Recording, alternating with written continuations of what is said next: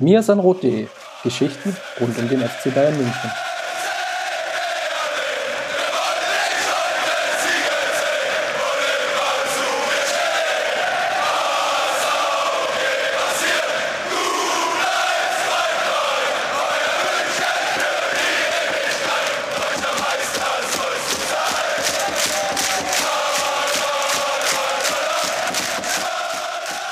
Hallo und willkommen zur Episode 1 des Mir ist ein Rot Podcasts. Wir nehmen heute am 21. Januar zur frühen Stunde auf. Ich bin Jan und begrüße an meiner Seite und live zugeschaltet aus der Hauptstadt und mit einem hoffentlich ebenfalls guten Kaffee in der Hand, Chris. Servus, guten Morgen. Servus, Chris. Wie geht's dir? Ja, bin noch ein bisschen verschlafen, aber ansonsten fühle ich mich ganz fit. Perfekt. Bevor wir starten, an dieser Stelle noch ein herzliches Dankeschön an unsere vielen Testhörer, die die Episode Doppel Null, wo wir natürlich unsere Zielweise noch nicht angefangen haben, Probe gehört haben und dann an alle anderen, die, als sie veröffentlicht wurden, es reingehört haben, eingeschalten haben. Hat uns sehr, sehr gefreut, wie viele es waren und dass es eigentlich sehr viel positives Feedback gab. Wir nehmen uns natürlich auch der Kritik an. Wir haben jetzt die Vorstellung schon nicht vergessen möchten in Zukunft auch die Qualität der Einspieler noch verbessern. Ich hoffe, mit dem Intro ist das ein wenig gelungen. Und an dieser Stelle auch noch ein Dankeschön an den Tobi, der über den Spätzl von der Schickeria organisiert hat, dass wir deren Videos verwenden dürfen, beziehungsweise den Ton daraus und an Frank, der als Surfer-Admin von mir ist an Rot.de immer mit Rat und Tat zur Seite stand. Wir möchten weiterhin analytisch und informativ bleiben und kürzere Episoden aufnehmen, also uns immer auch im Bereich von unter einer Stunde bewegen und werden auch in Zukunft natürlich den Blick auf die Amateure haben, wobei man dazu sagen muss, dass da die nächste Episode noch etwas auf sich warten lassen könnte, denn die Amateure fangen erst am 2. März, soweit ich weiß, gegen Schalding-Heining wieder mit der Rückrunde an, denn Winterpause ist sehr, sehr lang, sodass jetzt noch nicht so viele Themen erstmal sind. Aber wir machen, denke ich mal, eine Art Vorschau auf die Rückrunde der Amateure, auf die Ziele, was ist passiert, was hat man sich vielleicht vornehmen müssten, um sich zu verbessern, damit die Mission Aufstieg auf jeden Fall klappt. Bevor wir ins Thema starten, kommen wir jetzt zur Sektion Geld verbrennen bzw. zur Sektion Sportwetten. Das ist der Hashtag auf Twitter, unter dem diejenigen schreiben, die in irgendeiner Form in Sportwetten involviert sind und dann kundtun, wie erfolgreich oder unerfolgreich sie eben sind. Wir haben in der letzten Ausgabe gefragt, wann Bastian Schweinsteiger seinen ersten Einsatz jetzt haben wird nach seiner Verletzungspause, beziehungsweise auf welcher Position er dann spielen wird und möchten uns heute vornehmen und dann am Ende der Ausgabe erzählen, beziehungsweise gegeneinander tippen, wer das erste Tor in der Rückrunde des FC Bayern schießen wird und hoffen natürlich, dass das schon gegen Gladbach jetzt im ersten Spiel sein wird, damit wir mit einem Sieg in die Rückrunde starten.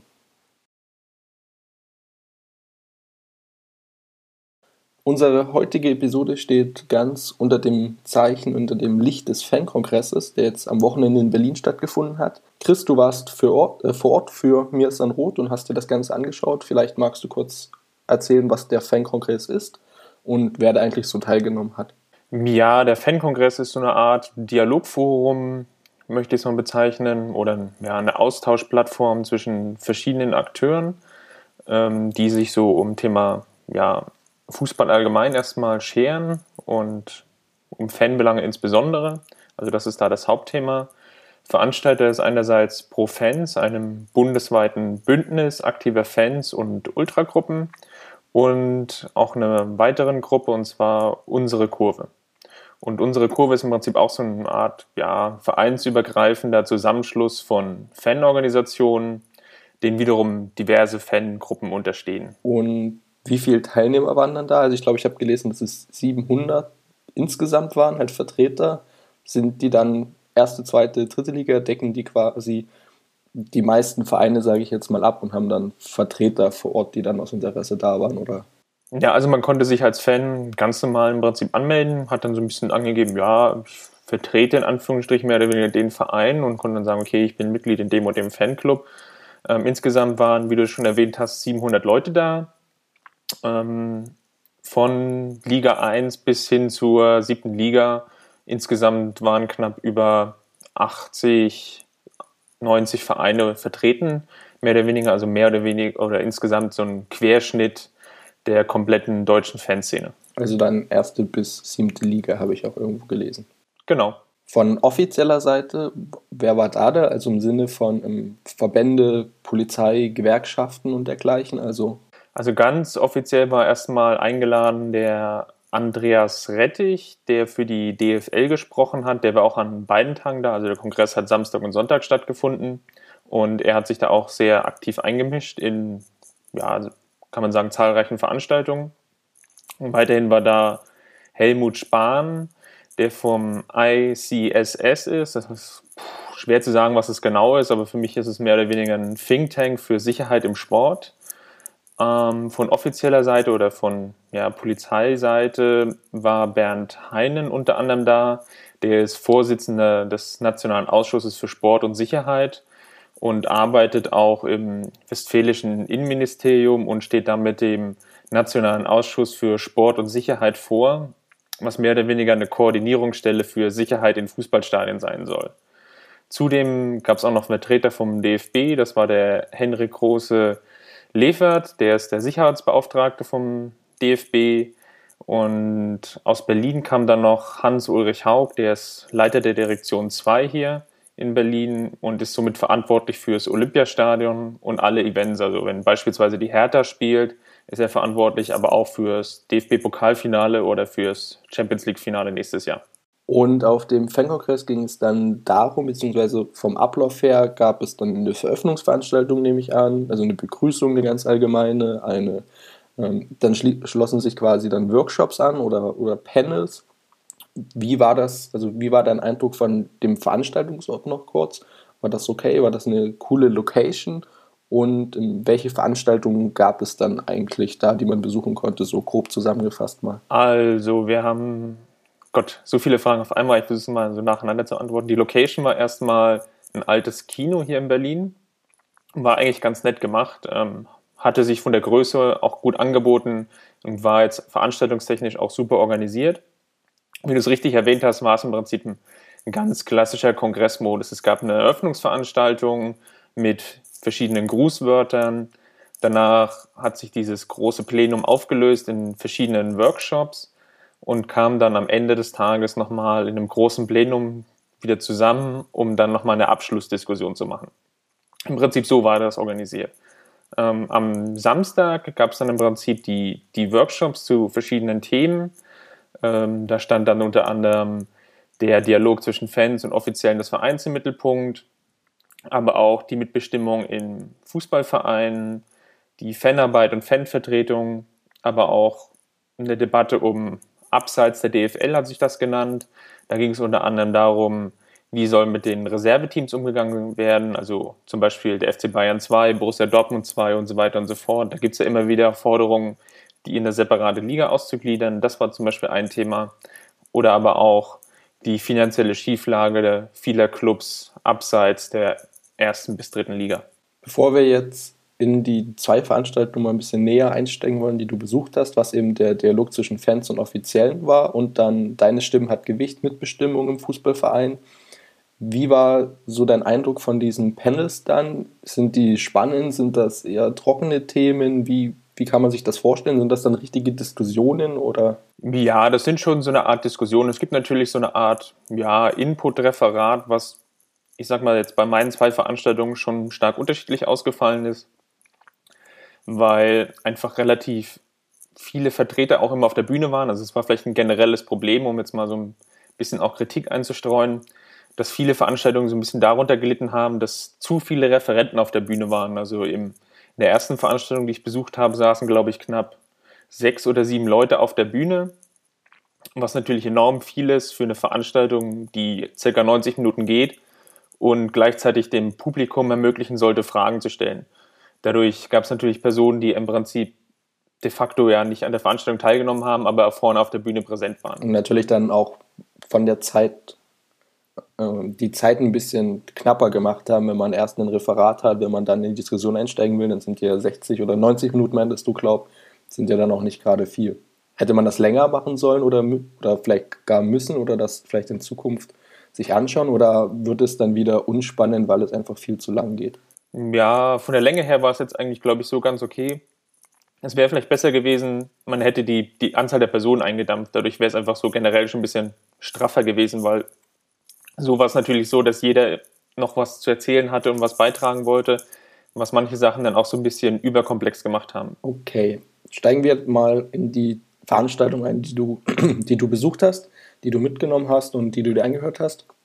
Der erste war der Dialog zwischen Fans und Offiziellen des Vereins. Um nochmal im Detail, was, um was ging es da, was waren da so die Themen und was wurde da so berichtet in der Veranstaltung? Ja, also die erste Veranstaltung war wirklich nicht, nicht ganz unspannend, weil sie so ein bisschen versucht hatte darzustellen, wie ja, der Dialog eigentlich zwischen organisierten Fans und den Offiziellen des Vereins stattfinden kann. Was ja durchaus auch immer wieder ein Problem ist, wie wir ja auch von, von München aus wissen. Und um das Ganze so ein bisschen anzufüttern, hat man das Ganze dann so organisiert, dass zwei organisierte Fans da waren. Einer aus Köln, der im Prinzip so eine Art Positivgeschichte erzählt hat, und aus Hannover, wo es aktuell ja, man kann sagen, negativ läuft. Und darum hat sich dann so, oder um, um diese Geschichte hat sich dann die, die anschließende Diskussion mit den Fanvertretern, die auch da waren, im Prinzip gestrickt. Also da war der Vertreter, der Fanbeauftragte von St. Pauli und von Borussia Dortmund da, die dann so ein bisschen den, den Counterpart bilden sollten. Bei dem Beispiel Köln, was war da das Positivbeispiel, was man da berichtet hat? Also da gab es ja in letzter Zeit, vor allem auch mit dem Abstieg, doch relativ viele Spannungen, sage ich jetzt mal. Besonders wenn man auch schaut, wie dann der Abstieg besiegelt worden ist mit dieser, naja, ich nenne es jetzt mal Aktion mit viel brennbarem Material und noch mehr Rauch und dem anschließenden, der anschließenden Berichterstattung, beziehungsweise auch wieder dieser komplett negative Blick, der dann nach Köln gerichtet worden ist. Was, was hat man da als Positives jetzt berichtet? Ja, also im Prinzip hast du schon ja einleitend richtig erzählt. Es ging um das letzte Bundesligaspiel 2012, erste FC Köln gegen Bayern München, ähm, was mehr oder weniger abgebrochen werden musste, weil sich die, ja, im Prinzip eine, eine eine ja, Rauchbombe im Prinzip gezündet wurde, die die komplette, oh Gott, welche Tribüne ist das? Südtribüne? Egal, eine Tribüne auf jeden Fall in, in dermaßen Rauchspaden gesetzt hat, dass ein weiterer Spielbetrieb ja gar nicht mehr möglich war und das Spiel dann mehr oder weniger in der 90., 92. Minute abgebrochen werden musste. Und im Anschluss daran gab es natürlich enorm viele Diskussionen zwischen den Offiziellen des Vereins und den Fans. Und um das Ganze im Prinzip so ein bisschen wieder in geregelte Bahnen zu lenken, sage ich jetzt mal, hat man im Prinzip versucht, sich Hilfe von außen zu holen und hat sich Wissenschaftler herangeholt, die dann in der Form einer Zukunftswerkstatt den Dialog zwischen den Fans auf der einen Seite und den Offiziellen äh, der Vereinsführung im Prinzip organisiert haben.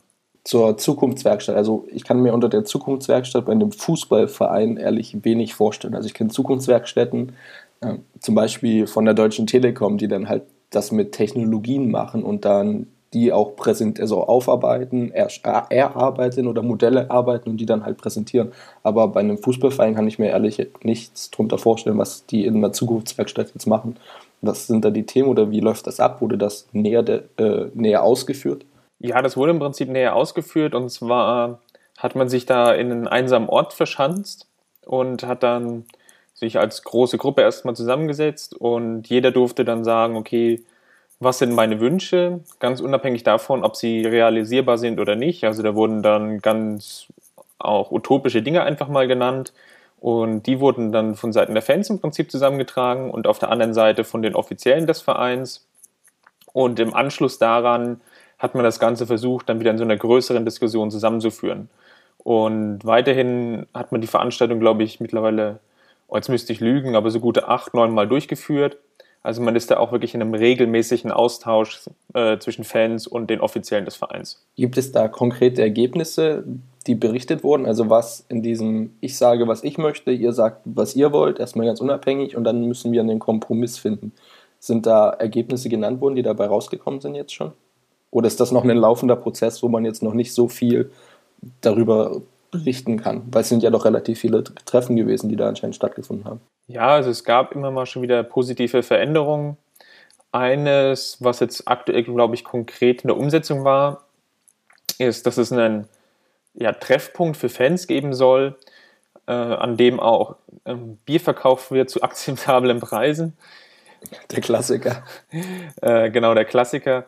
Ähm, das war jetzt im Prinzip so eine Geschichte, die, glaube ich, jetzt ganz zeitnah im Prinzip ansteht. Okay, das Köln als Positivbeispiel. Jetzt hattest du auch erwähnt, dass Hannover dann als Negativbeispiel gedient hat, beziehungsweise da vorgestellt worden ist. Was war an Hannover jetzt so negativ, dass man eben den ja, krassen oder den Kontrast zumindest zu Köln bilden konnte? Also in Hannover bin ich wirklich gar nicht drin und das, das wurde wirklich sehr sehr überkomplex erzählt. Von daher versuche ich es einfach mal so wiederzugeben, wie, wie ich es verstanden habe. Also es muss wohl so gewesen sein, dass es zwischen den Fans und den Offiziellen des Vereins eine Art Vereinbarung gab zum Thema Pyrotechnik, die besagt hatte, dass man von Seiten der Fans eine bestimmte Anzahl an Pyroaktionen durchführen kann, wenn sie bestimmten Voraussetzungen dienen.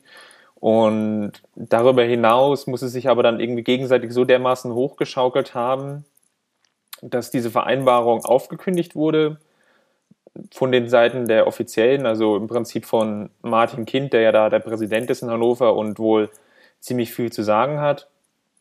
Was jetzt auch dazu geführt hat, dass sie sich noch über eine Handvoll weiterer Aktionen dann natürlich immer weiter hochgeschaukelt hat und dazu geführt hat, dass der ja, ich nenne es jetzt mal Dachverband in Anführungsstrichen der dortigen hannoveranischen Fanorganisation, die, die Rote Kurve, sich jetzt zum 31.12.2013, also vor knapp drei Wochen, aufgelöst hat, weil der Dachverband, also die Rote Kurve, in Haftung genommen werden sollte, wenn nochmal irgendwelche Vorfälle, Pyro, Gewalt etc. pp. im Stadion passieren. Was natürlich jetzt für diesen Verein ja finanziell ja einfach ein Risiko darstellt und deswegen hat man sich aufgelöst und somit gibt es jetzt aktuell überhaupt keinen Dialog mehr zwischen der Fanszene in Hannover und den Offiziellen. Was ja auf keinen Fall gut sein kann, wenn die Vereine nicht mit ihren Fans sprechen, beziehungsweise auch nicht mit den aktiven Fans, was letztendlich ja nur zu Problemen führt, wie wir ja auch äh, am Beispiel München jetzt gesehen haben, wenn man da einfach nicht mehr aufeinander zugehen konnte, beziehungsweise überhaupt nicht mehr miteinander reden konnte, ohne da, ich glaube, auch auf der Vorwurfsschiene zu sein. In der anschließenden Diskussion dann, was kam dabei so raus oder waren das dann weitere, ich nenne es jetzt mal Erlebnisberichte aus, aus den Ländern und ihren Fußballvereinen quasi, also aus den Städten oder den Bundesländern und ihren Fußballvereinen? Ich fand den Fanbeauftragten von San Pauli relativ spannend, muss ich sagen, weil er so ein bisschen aus seiner Sicht erzählt hat, dass die Vereine ja natürlich auch unter Druck stehen, vor allem von der Polizei und dass sich gerade nach der Love Parade Katastrophe von Duisburg sich dieses Ganze nochmal verschärft hat, also dass die Polizei noch wesentlich mehr hinterher ist, ja, um ich sage jetzt mal die Sicherheit im Stadion zu gewährleisten. Und als ein Beispiel hat er im Prinzip angeführt, dass die Polizei in St. Pauli ähm, bestimmte Choreografie-Elemente, also Holzlatten in dem Fall, ähm, verbieten wollte. Also in St. Pauli muss es wohl so sein, dass sie bestimmte Choreos machen in der Kurve, für die sie Holzlatten, die bis zu sechs Meter lang sind, gebrauchen können oder brauchen.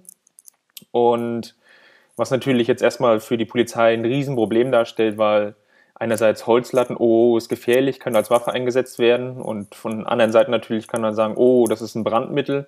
Also das ist schon wirklich sehr ähm, ja, komplex erstmal. Und die Polizei oder die, also ja, die Polizei will das im Prinzip verbieten und der Fanbeauftragte von St. Pauli hält halt einfach dagegen und sagt halt, nein, wir ziehen das jetzt durch, weil wir machen das jetzt so und so. Wenn die Choreografie vorbei ist, dann gibt es spezielle Personen, die sind dafür beauftragt, die bringen dann diese Holzlatten aus dem Stadion.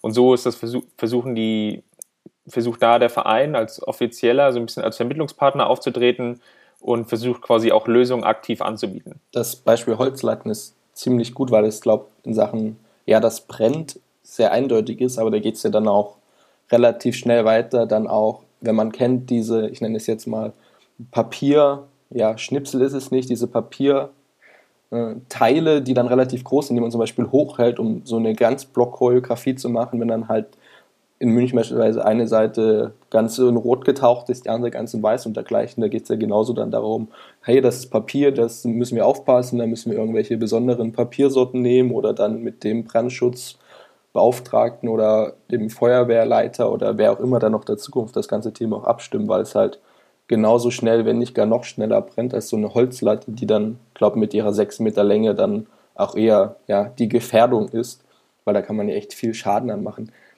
Dieses ganze Thema Choreografien ist ja ein Riesenpunkt und ich könnte mir zum Beispiel vorstellen, dass es sehr, sehr oft und sehr, sehr schnell auch einfach um das Thema Pyro geht. Also vor allem, wenn man halt auf Ultrakreise schaut, ist ja das ein immenser Punkt. Ist es bei dem Fankongress auch immer so gewesen, dass es um dieses Thema Pyrotechnik geht? Oder dass das Thema Pyrotechnik dann immer wieder heraus oder hervorkommt? Oder ist es eher so gewesen, dass es ja um so Choreografie-Themen geht oder in, um größere Punkte, wie eben dann den Dialog an sich? Oder wird dann Pyrotechnik auch immer wieder vorgeschoben? Ja, ja, jein, würde ich jetzt mal sagen. Es hat unterschwellig schon eine Rolle gespielt. Hm, man muss aber einfach auch sehen, dass, wie wir es ja vorhin angesprochen haben, Fans aus knapp 80 Vereinen mehr oder weniger da waren. Und da gibt es ja wirklich ganz, ganz unterschiedliche Interessenslagen. Und wenn sich jetzt eine Diskussion angestellt hat oder die Diskussion stattgefunden hat, dann hat derjenige dann immer so ein bisschen die Besonderheiten seines Vereins hervorgehoben. Und das musste jetzt nicht immer Pyro sein, sondern das sind manchmal auch eben ganz profane Sachen wie Choreografie, Bierpreise, Kommunikation mit offiziellen gegnerischen Fangruppen, um es mal so zu formulieren. Ähm, da ist wirklich so eine ganze Bandbreite und Palette von, von Fan-Themen diskutiert worden. Und ich würde jetzt auch nicht sagen, dass Pyrotechnik jetzt das überlagende Thema der Veranstaltungen war. War da in irgendeiner Form auch jemand vom FC Bayern da, beziehungsweise ein Bayern-Fan, der in diesem Panel aktiv war oder da in, in dem Fall jetzt nicht? Oh, das kann ich dir gar nicht genau sagen. Also in dem ersten Panel habe ich jetzt niemanden gesehen oder beziehungsweise, sagen wir es mal so, hat sich da niemand aktiv hervorgetan. Alles klar. Dann hast du noch ein zweites Panel besucht. Und zwar ging es da um Mitbestimmung im Verein. War das ähnlich aufgezogen, dass man zwei Berichte hatte? Oder was war da so der Inhalt oder der Aufhänger für das ganze Thema, was ja dann, wie du meintest, ein, ja, ein Intro-Vortrag war, beziehungsweise so ein einleitendes, einleitendes Thema, wo man darauf hinführen kann? Also erstmal war die Veranstaltung im Gegensatz zu, zur ersten jetzt eher, ja, staubtrocken würde ich jetzt nicht sagen, aber es hatte mich schon arg an mein Jurastudium erinnert. Also war jetzt ähm, eher schon die, die härtere Kost. Okay. Und zwar ging es damit los, ähm, dass eine wissenschaftliche Analyse durchgeführt wurde. Also es waren zwei Vertreter von der Uni Leipzig, die aktuell an einem, an einem wissenschaftlichen Projekt arbeiten. Und zwar geht es da um Corporate Governance, also gute Unternehmensgrundsätze innerhalb der Vereine. Und die machen gerade eine Untersuchung und untersuchen, die, untersuchen alle Vereine der ersten, zweiten und dritten Liga anhand dieser guten Unternehmensgrundsätze und haben ein Benchmark entwickelt von, ich glaube, auch über 100 Kriterien, die sie da quasi auf jeden Verein anwenden. Und hierfür schnappen sie sich die Satzung des Vereins und schauen da quasi, okay, wie mitbestimmungsfreundlich ist zum Beispiel der Verein, welche Kontrollorgane gibt es, ähm, welche Art von Tagesordnung etc. pp. bei Mitgliederveranstaltungen müssen da beachtet werden. Da kann man von Vereinsseite aus im Prinzip, oder sagen wir mal, da kann man von der Satzung aus sehr, sehr viel regeln und deswegen gestalten sich die Vereine dann auch sehr, sehr unterschiedlich. Wie, wie kam da der FC Bayern weg oder wurde er auch nicht genannt?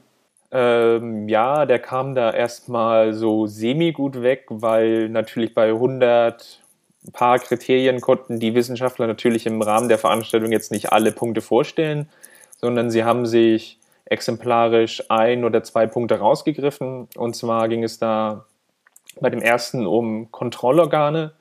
Jetzt muss man dazu sagen, dass überdurchschnittlich viele, was ich jetzt auch nicht so vom Gefühl her hatte, aber überdurchschnittlich viele Vereine sind noch als e.V. organisiert und nehmen so als e.V. direkt am Spielbetrieb teil. Beim FC Bayern ist das ja nicht mehr so für uns spielt ja quasi die AG, die FC Bayern AG, die zu 80 Prozent ja noch dem Verein gehört, aber im Prinzip den Spielbetrieb in der ersten Bundesliga, der wird durchgeführt von der AG. Und so gibt es ja auch weitere bestimmte rechtliche Konstruktionen, die dann in so einer Art GmbH und Kommanditgesellschaft aufgehen. Aber unterm Strich gibt es trotzdem noch enorm viele Vereine, die aber, um jetzt nochmal wieder auf die Veranstaltung zu kommen, ähm, ganz unterschiedlich, unterschiedliche Kontrollgremien haben. Also im Idealfall hat so ein Verein ein Kontrollorgan, was das Präsidium überwacht und von gewählten Mitgliedern oder ausgewählten Mitgliedern besteht. Also dann würde quasi die Mitgliederversammlung, die ja meistens einmal im Jahr stattfindet, eine Handvoll von Mitgliedern bestimmen aus ihrem Kreis in der fairen Wahl, die dann immer wieder oder die dann dauerhaft das Präsidium überwachen, um einfach irgendwelches Missmanagement, Ausgaben, die im Prinzip nicht erklärbar sind, etc., ähm, kontrollieren und es somit eine dauerhafte Überwachung der handelnden Personen gibt. Deswegen ja zum Beispiel auch so wichtig oder die Empfehlung als Mitglied jetzt im Sinne vom FC Bayern auch zu den Jahreshauptversammlungen zu gehen, weil es ja unsere einzige Möglichkeit ist, so einen gewissen Einfluss bzw. so einen gewissen Blick auf das zu machen, was im großen Kontext des Vereins passiert, wenn man halt jetzt nicht in irgendeiner Funktion involviert ist oder in irgendeinem Thema da mit drin hängt. Und in München ist es ja auch so, glaube ich zumindest, wenn man in irgendeiner Form auf einer Jahreshauptversammlung was zu den Spielern, zu der Fußballmannschaft sagen kann, muss man ja, ich glaube, über den Verein als Hauptanteilseigner an der AG einen Antrag einbringen, da irgendwie einzusteuern. Also schon eine Komplexität, die sich da halt auftut, weil man eben nicht direkt den Verein als ersten Ansprechpartner hat, sondern auch die Bosse, nenne ich es jetzt mal, also die Vereinsoberen dann immer wieder so diesen das dazwischen schieben können. Ja, hier ist der Verein und das ist die AG und die haben jetzt erstmal nichts miteinander zu tun. Das ist ja auch so ein Hauptproblem, wenn ich das jetzt richtig sehe, oder? Ja, genau. Also zum FC Bayern werden wir wahrscheinlich nochmal einen größeren Beitrag im Blog dazu machen, um einfach jetzt mal so die ganze Konstruktion aufzuzeigen, wie ist das jetzt eigentlich wirklich bei unserem Verein gestrickt, um jetzt vielleicht nochmal die Bedeutung hervorzuheben, warum ist das jetzt so wichtig.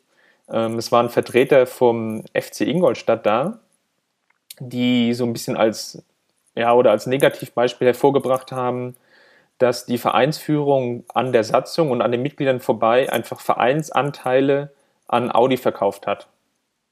Also was im Prinzip satzungstechnisch nicht erlaubt war, aber einfach dazu geführt hat, dass jetzt der Sponsor Audi in Ingolstadt, ja, ich will jetzt nicht sagen, da im Verein das Sagen hat, aber jetzt schon quasi omnipräsent ist. Und quasi, wir suchen einen Sponsor, also der Verein sucht einen Sponsor, Audi kommt ran, wir verkaufen ihm Anteile, kriegen ordentlich Geld und haben ihn dann aber halt in allen Entscheidungen mit drin sitzen und eigentlich die Fans, also die Mitglieder des Vereins dazu nicht befragt, sondern das über den Schlupfloch gemacht. Das wäre so das, was da passiert ist in Ingolstadt.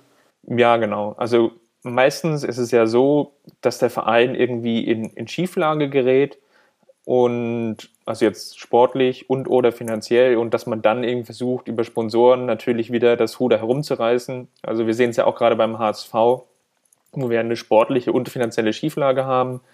Und um das jetzt so ein bisschen mehr aufzulösen, das Problem, versucht man jetzt quasi, äh, sich Investoren ins Boot zu holen, was aber dann unterm Strich ja wahrscheinlich dazu führt, dass der Verein ja oder mehr, mehr oder weniger ausverkauft wird.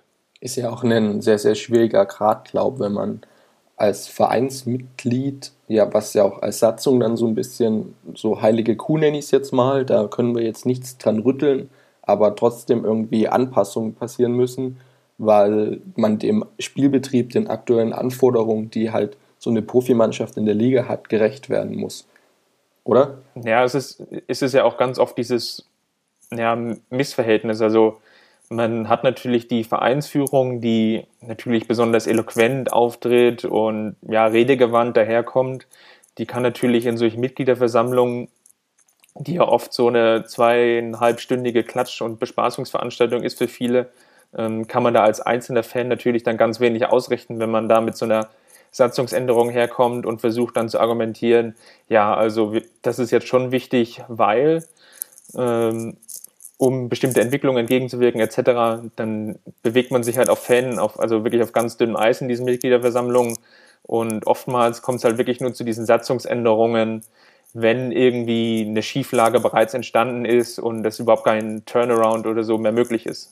Und dann geht man wirklich mal an die Satzung ran, aber so proaktiv ist es, glaube ich, kaum möglich, da Gestalten einzuwirken, was eigentlich sehr schade ist. Ich glaube auch, was halt daran liegt, weil dieses Thema halt so komplex ist. Also ich muss ehrlich sagen, ich wüsste nicht, wie ich da vorgehen soll, aber ich bin da auch jetzt nicht so drin in, in der Satzung des Vereins, deswegen vielleicht ganz cool, wenn wir da in Zukunft nochmal was dazu machen könnten, beziehungsweise wenn du mit deinen immensen Erfahrungen aus deinem Jurastudium da mit einsteigen kannst und wir uns vielleicht halt auch irgendwie mal einen Experten noch organisieren, der da im Thema tiefer drin ist, Weil zum Beispiel die Geschichte mit der AG, das ist ja jetzt auch nicht, keine Ahnung, 30 Jahre her oder so. Das ist ja definitiv nicht so omnipräsent, wie es als Thema gerade in Hamburg ist oder wie nah das Beispiel vielleicht in Ingolstadt ist. Aber es ist ja auch so etwas, was immer wieder über dem ganzen Thema schwebt.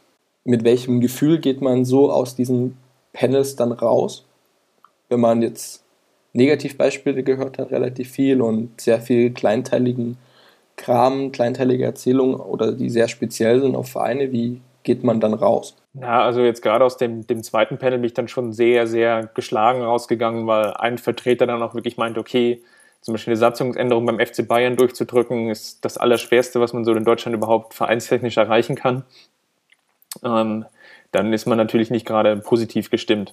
Was ja auch nicht positiv gestimmt hat, beziehungsweise was jetzt in meinem Fall, ich habe ja das von zu Hause verfolgt, also dann im fankongress.de immer mal geschaut, was es Neues gibt, dann auch über Twitter, wo einige Leute wirklich viele Zitate auch geteilt haben oder viele Eindrücke. Und wir standen halt so ein bisschen in Kontakt, je nachdem, wie es der Empfang zugelassen hat, war ja das, ja, ich nenne es mal den Vorfall in Köln, wo halt, ich sage jetzt mal wohl, weil da natürlich auch noch polizeiliche Ermittlungen laufen, bis zu 300 Hooligans sich da verabredet haben zu einer verabredeten Massenschlägerei, nenne ich es jetzt einfach mal, wo eben da in Köln dann auch Dortmunder und Schalker war. Es ging darum, dass es im Rahmen oder das heißt im Rahmen vor einem Testspiel ähm, 1. FC Köln gegen Schalke 04 stattgefunden hat. Hat man das mitbekommen, dass da was passiert ist äh, in Berlin? Weil da sitzt man ja als freudig diskutierender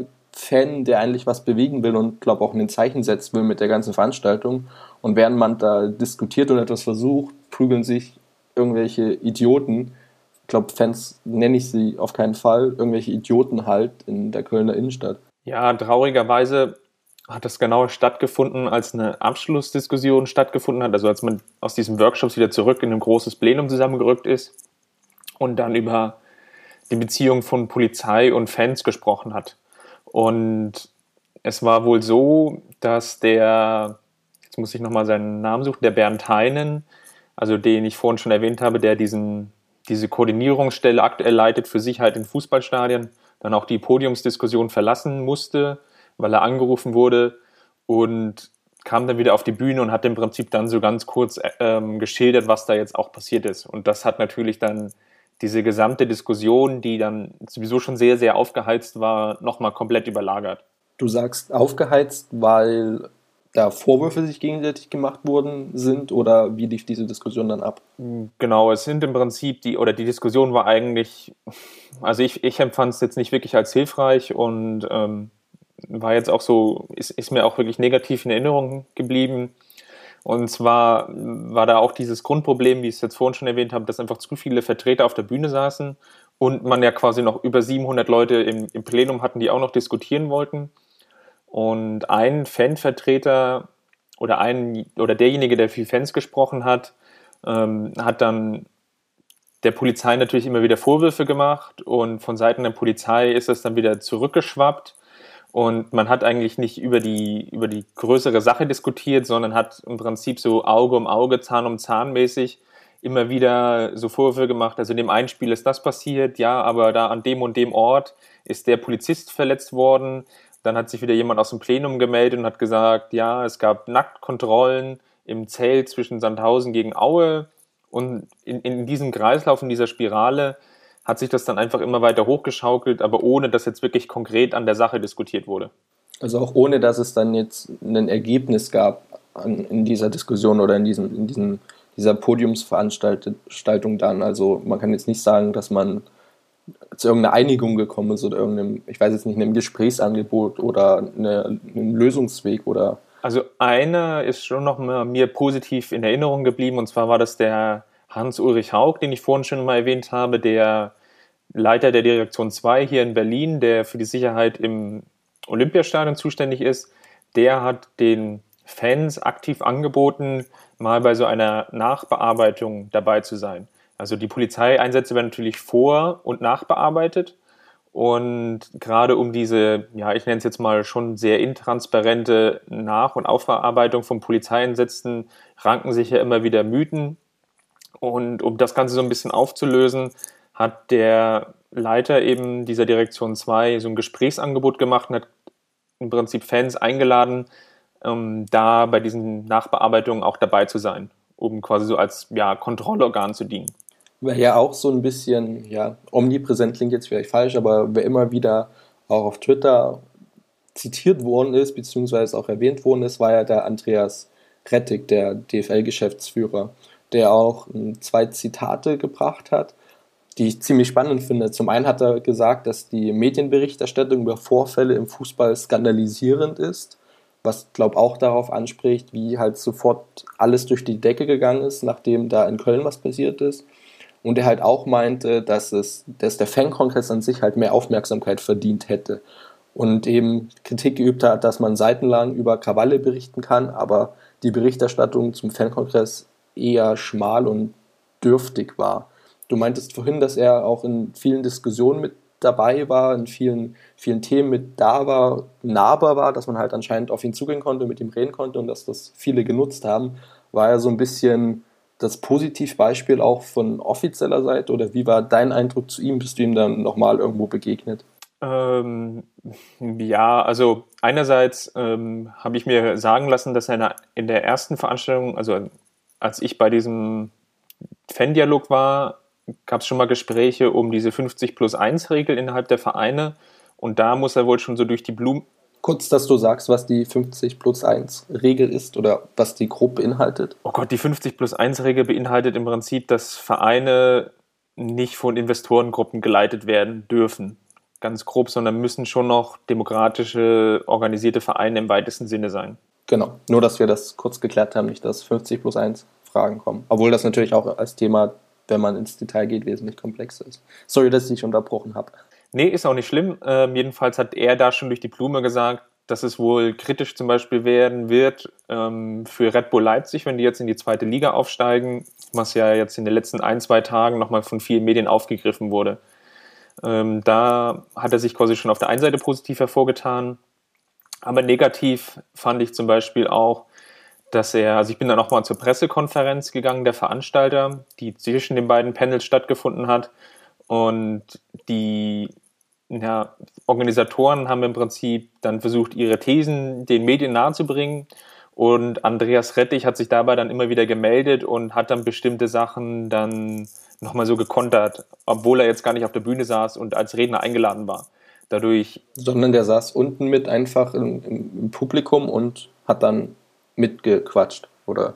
Genau, genau. Und so sind, glaube ich, viele Thesen, Forderungen der Organisatoren der Veranstaltung einfach so ein bisschen ins Leere gelaufen, weil natürlich, wenn Herr Rettich mit da sitzt, das dann schon wieder ja, abgemildert und abgespecht daherkommt und einfach viele Forderungen so wirklich ins Leere gelaufen sind vielleicht. Ich glaube halt auch, dass es für die Presse sehr interessant ist, dann halt ihn zu befragen, um zu schauen, ob man ein Zitat bekommt, sage ich jetzt mal.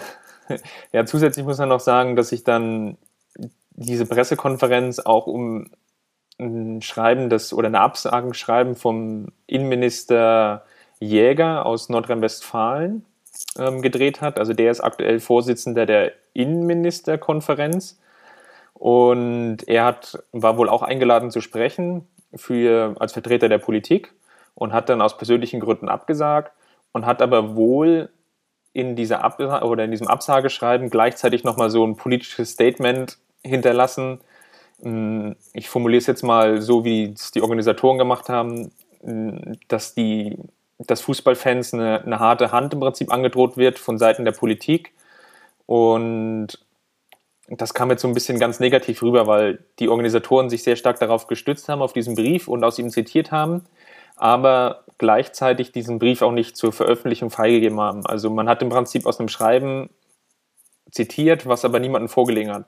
Und dadurch hat man die ganze, ganze Veranstaltung im Prinzip so an diesem einen Brief so ein bisschen oder alles, was so als, als Ergebnis rauskam, ein bisschen überlagert, einfach nur mit so einer, ja, ich nenne es jetzt mal Pseudo-Debatte über irgendwelche Zitate, die vielleicht so gefallen sind oder vielleicht auch nicht gefallen sind. Der Sebastian Fiebrig hat da für die Berliner Morgenpost, also Sebastian Fiebrig auch als Ed Saumselig, glaube ich, auf Twitter zu finden, hat er auch einen Artikel drüber geschrieben und da habe ich mal zwei Zitate. Also der Jakob Falk, der ist Hertha-Fan und eben der Vertreter der Fanorganisation Pro Fans, hat gesagt, es ist nicht die Absage an sich, sondern die Art und Weise, die uns erschüttert, weil wohl der Innenminister Jäger gesagt hat, beziehungsweise in seinem Schreiben beigefügt hat, dass Straftäter reisen quer durch Deutschland, provozieren auf den Wegen Krawalle und Ausschreitungen.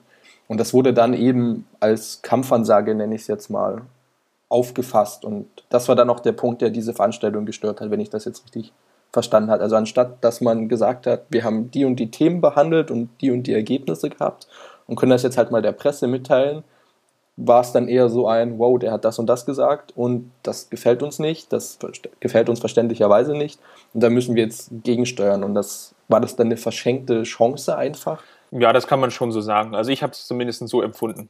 Nach dieser Veranstaltung war dann der, der Tag oder abends dann auch vorbei. Mit welchen Gefühlen bist du nach Hause gekommen? Wir haben ja schon kurz so mal angedeutet, wie, was du so nach den, nach den zwei Veranstaltungen dachtest. Mit welchen Gefühlen geht man dann so von diesem Kongress an sich nach Hause? Also ich hatte ziemlich gemischte Gefühle, weil es hat sich jetzt eigentlich auch für mich dann nochmal gezeigt, dass es sehr, sehr viele Interessensgruppen gibt, die ja schon sehr unterschiedliche Positionen vertreten und es einfach unglaublich schwierig gewirkt hat, wie man die ganzen Parteien wieder an einen Tisch bringt und auch einen, einen vernünftigen Dialog zwischen ihnen stattfinden kann.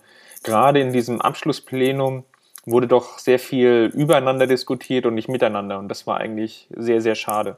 Konntest du auf der Veranstaltung oder nach der Veranstaltung diese ganzen Konstrukte eigentlich besser verstehen. Also wenn man das interessierter Fan hingeht, wird man ja damit konfrontiert, dass, keine Ahnung, die Rolle der, Kompli der Polizei ist ja extrem komplett, komplex und die Verstrickungen darin und wer da mit wem was zu sprechen hat und darf und wie er das macht. Versteht man dann dieses, dieses ganze Gesamtkonstrukt, wie eigentlich so die Zusammenarbeit oder mit zwischen Fans und Vereinen, Polizei, Feuerwehr, wie auch immer abläuft, beziehungsweise wie das alles organisiert ist, besser oder ist es schon eine reine Fachveranstaltung eigentlich, wo es dann um ganz viele Details geht? Ja, also ich würde mal sagen, oftmals ist es ja so, man liest oder ja, man liest im Prinzip die bestimmten Positionen und kann sich darunter dann gar nicht so vorstellen, okay, wer ist eigentlich die handelnde Person dahinter? Also oftmals ist es ja so, okay, es gibt diesen einen Satz im Gesetz oder in irgendeiner Verordnung etc. Und wie man die ja auslegt, das liegt ja ganz oft daran, wie bestimmte Personen dazu handeln. Und dahingehend fand ich es jetzt schon spannend, einfach mal zu sehen, wie offizielle Vertreter im Prinzip bestimmte Sachen einfach auch auslegen. Dann hat man einfach bestimmte oder versteht einfach bestimmte Handlungen besser und kann sie vielleicht eher nachvollziehen oder auch nicht nachvollziehen. Der Fankongress hat zuletzt 2012 stattgefunden, jetzt eben 2014 ist, soweit ich weiß, immer auf eine Veranstaltung, die alle zwei Jahre stattfinden soll, festgelegt oder darauf hat man sich geeinigt, das will man erreichen. Findest du, dass sowas öfters stattfinden sollte oder reicht es, wenn man dann auch so viel Zeit dazwischen lässt, um irgendwie neue Themen zu haben oder in den aktuellen weiterzukommen?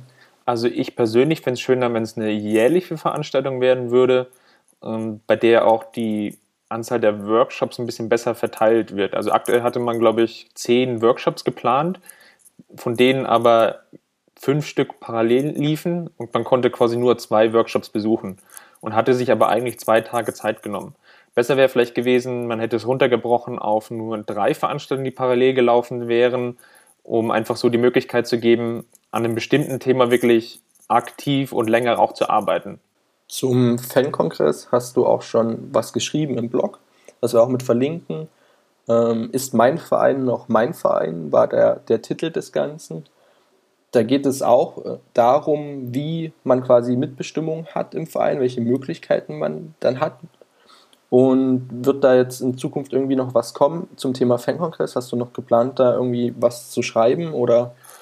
Ja, also zum, zum Thema Mitbestimmung wird sicherlich bei uns im Blog jetzt noch mehr kommen. Ich habe mir jetzt auch mal die Satzung von unserem Verein besorgt, was echt nicht ganz einfach war. Und da wird sicherlich noch den einen oder anderen Artikel in, in naher Zukunft geben. Zum Thema Sicherheit um, werde ich, glaube ich, nicht schreiben, weil ich einfach da nicht, nicht so dermaßen in diesem Thema bewandert bin, dass ich mir da zutrauen würde, ja, so eine richtige Meinung einfach wiederzugeben in den Blog. Alles klar. Dann schließen wir das Thema Fankomplex an dieser Stelle ab und sprechen eine Empfehlung aus, da öfters hinzugehen, beziehungsweise wenn man mal die Chance hat, hinzugehen.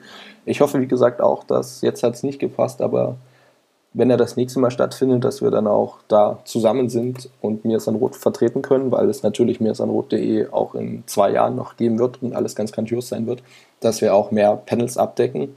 Und falls es weitere Stimmen dazu gibt von Teilnehmern oder von Leuten, die das besucht haben, gern auch bei uns melden entweder im Blog in den Kommentaren oder vielleicht gar als Angebot, falls da jemand ganz viele Notizen gemacht hat und die irgendwie verarbeiten will, finden wir da bestimmt auch eine Lösung, weil es glaube ganz gut, wenn es noch mehr Berichterstattung davon gibt, wenn man dann noch mehr Einblick hat in das, was im Gegensatz zu diesen Krawallpudern da in Köln, was eigentlich auch Fans machen und was sie bewegt und was sie eigentlich auch bewegen wollen, wenn sie zusammenkommen und da friedlich miteinander sprechen wollen und eigentlich lösungsorientiert arbeiten damit kommen wir schon zum Schluss unserer Episode 1 jetzt mit noch ein paar Hinweisen für euch da draußen an den Empfangsgeräten. Die aktuellste Episode findet ihr natürlich im Blog auf mirsanrot.de. Werdet auch auf Twitter informiert. Ich glaube, wir pushen das da ganz gut und hoffentlich noch nicht in Spam-Form. Also die aktuellste Episode rechts verlinkt und natürlich da auch dann unsere Feeds verlinkt wo ihr auf iTunes uns abonnieren könnt mit eurem iOS-Gerät oder am Mac oder wie auch immer. Oder natürlich auch als MP3 oder MP4 an allen anderen Geräten und auch auf allen anderen Smartphones mit anderen Betriebssystemen. Wir haben uns sehr, sehr gefreut, dass es da schon Bewertungen gibt, auch bei iTunes und Rezensionen gibt. Vielen, vielen Dank. Das spornt natürlich an, weiterzumachen und wir hoffen auch, dass wir die Tonthematik jetzt schon ein bisschen verbessert haben, aber werden dann natürlich auch weiterhin daran arbeiten, dass wir da echt eine coole Qualität liefern können und auch mit den Inhalten immer spannende Themen aufgreifen können. Wir haben jetzt in kurzer Zeit zwei Episoden gemacht, deswegen werden wir uns jetzt vermutlich erstmal nicht so schnell wieder melden können. Es ist eher so geplant, zwei Episoden pro Monat aufzunehmen. Oder Chris, was meinst du? Ja, so zwei, zwei bis drei Episoden. Ist so ein bisschen auch davon, genau, ein bisschen auch davon abhängig, was so als Thema kommt, wenn jetzt halt irgendwas Spannendes passiert oder irgendwas extrem Krasses passiert, dann werden wir natürlich uns auch dazu äußern. Sonst immer im Blog lesen. Es wird natürlich keine Spielberichte geben oder jetzt hier Spiele diskutiert werden, es sei denn, es sind vielleicht nette taktische Sachen dabei, weil sonst macht das ja eigentlich nicht so viel Spaß, einfach nochmal wiederzugeben, was wir geschrieben haben. Was demnächst Inhalt sein könnte, wo wir uns eben noch nicht ganz sicher sind, beziehungsweise auch noch auf Informationen warten, ist das Thema Viagogo und FC Bayern. Ähm, der Vertrag mit Viagogo sollte ja nicht verlängert werden und jetzt in der Winterpause hat eine Arbeitsgruppe im Arbeitskreis Fan-Dialog Alternativen erarbeitet, wie der FC Bayern dieses Ticketing-Thema selbst angehen könnte, beziehungsweise steht auch im Raum, das noch mit Viagogo zu machen. Da müssen wir noch schauen, dass wir an Informationen kommen. Da gibt's, das schaut ganz okay aus, aber wir haben jetzt noch nichts, deswegen kann man es nicht versprechen. Aber das könnte auch noch so ein Thema sein, was man sich jetzt in nächster Zeit mit vornehmen kann. Und wie gesagt, Amateure habe ich schon am Anfang erwähnt. Da müssen wir einfach mal schauen, dass wir noch was machen, bevor die Rückrunde wieder losgeht. Beziehungsweise, falls wir jetzt von den Testspielen viel besuchen können, ob wir da einfach was machen können.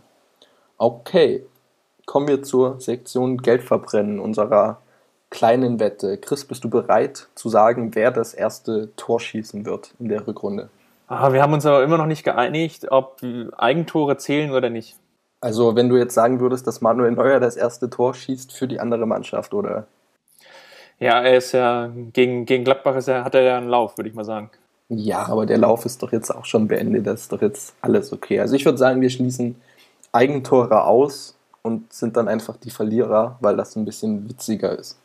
Obwohl die Chance natürlich größer wäre, dass du dann verlierst, weil ich nicht glaube, dass Neuer eins ein Eigentor zulässt oder ein Eigentor macht. Ja gut, dann zählen wir nur richtige Tore. Alles klar, dein Tipp für das erste Rückrundentor, was hoffentlich schon in Gladbach fällt und uns da zum Sieg führt.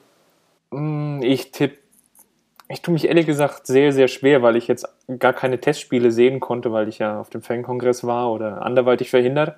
Und daher weiß ich jetzt gar nicht so richtig genau, was mich jetzt am Freitag erwarten wird.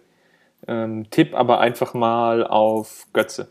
Obwohl der jetzt ja wohl so ein bisschen verletzt scheint, was so gemunkelt wird. Alles Taktik. Alles Taktik. Ich glaube nicht, dass es Götze ist. Ich glaube, und zwar, weil er auch im Test gegen Salzburg nicht wirklich überragend war, beziehungsweise viel kritisiert. Zu Recht auch, obwohl man da, wie ich im Artikel auch geschrieben habe, glaube eher die ganze Mannschaft so ein bisschen kritisieren muss, glaube ich, dass Thomas Müller in gewohnter Manier mit irgendeinem Körperteil, das nur ein Gremium aus äh, Ärzten bestimmen kann, den Ball über die Linie drückt und das erste Tor in der Rückrunde schießt und dann hoffentlich auch an seinen Lauf anschließen kann, den er ja schon in der Hinrunde hat und einfach ein Tor nach dem anderen schießt und dass das Thema dann läuft. Aber sonst siehst du ganz gelassen auf Gladbach oder wie ist so dein Gefühl? Oh, ich habe ehrlich gesagt gemischte Gefühle, weil ich denke, dass Gladbach fast die schwerste Auswärtsaufgabe in der Rückrunde sein wird. Einfach weil wir die anderen Spiele gegen die Top-Mannschaften zu Hause haben. Also sei es jetzt Dortmund oder Leverkusen. Gut, Schalke haben wir auch noch zu Hause. Ähm, das ein, die einzige andere schwierige Auswärtsfahrt könnte vielleicht jetzt noch Wolfsburg sein, weil die sie ja ganz gut verstärkt haben. Aber ansonsten ist wirklich Gladbach auch wirklich ein schwerer Brocken, vor allem weil die auch wirklich sehr, sehr heimstark aufgetreten sind in der Hinrunde. Alles klar, dann hoffen wir das Beste, werden es ja zum Glück sehr bald sehen, weil endlich wieder die Bundesliga losgeht und haben dann im Blog einen Spielbericht, um das hoffentlich positive Thema zu analysieren, beziehungsweise vielleicht auch herauszufinden, warum es nicht so gut lief. Dann bedanke ich mich bei dir, sage Servus und wünsche dir einen schönen Arbeitstag jetzt. Und wir hören uns demnächst als im Podcast wieder und viel Spaß allen, die jetzt dann im Anschluss die Episode auch hören werden. Servus. Und tschüss.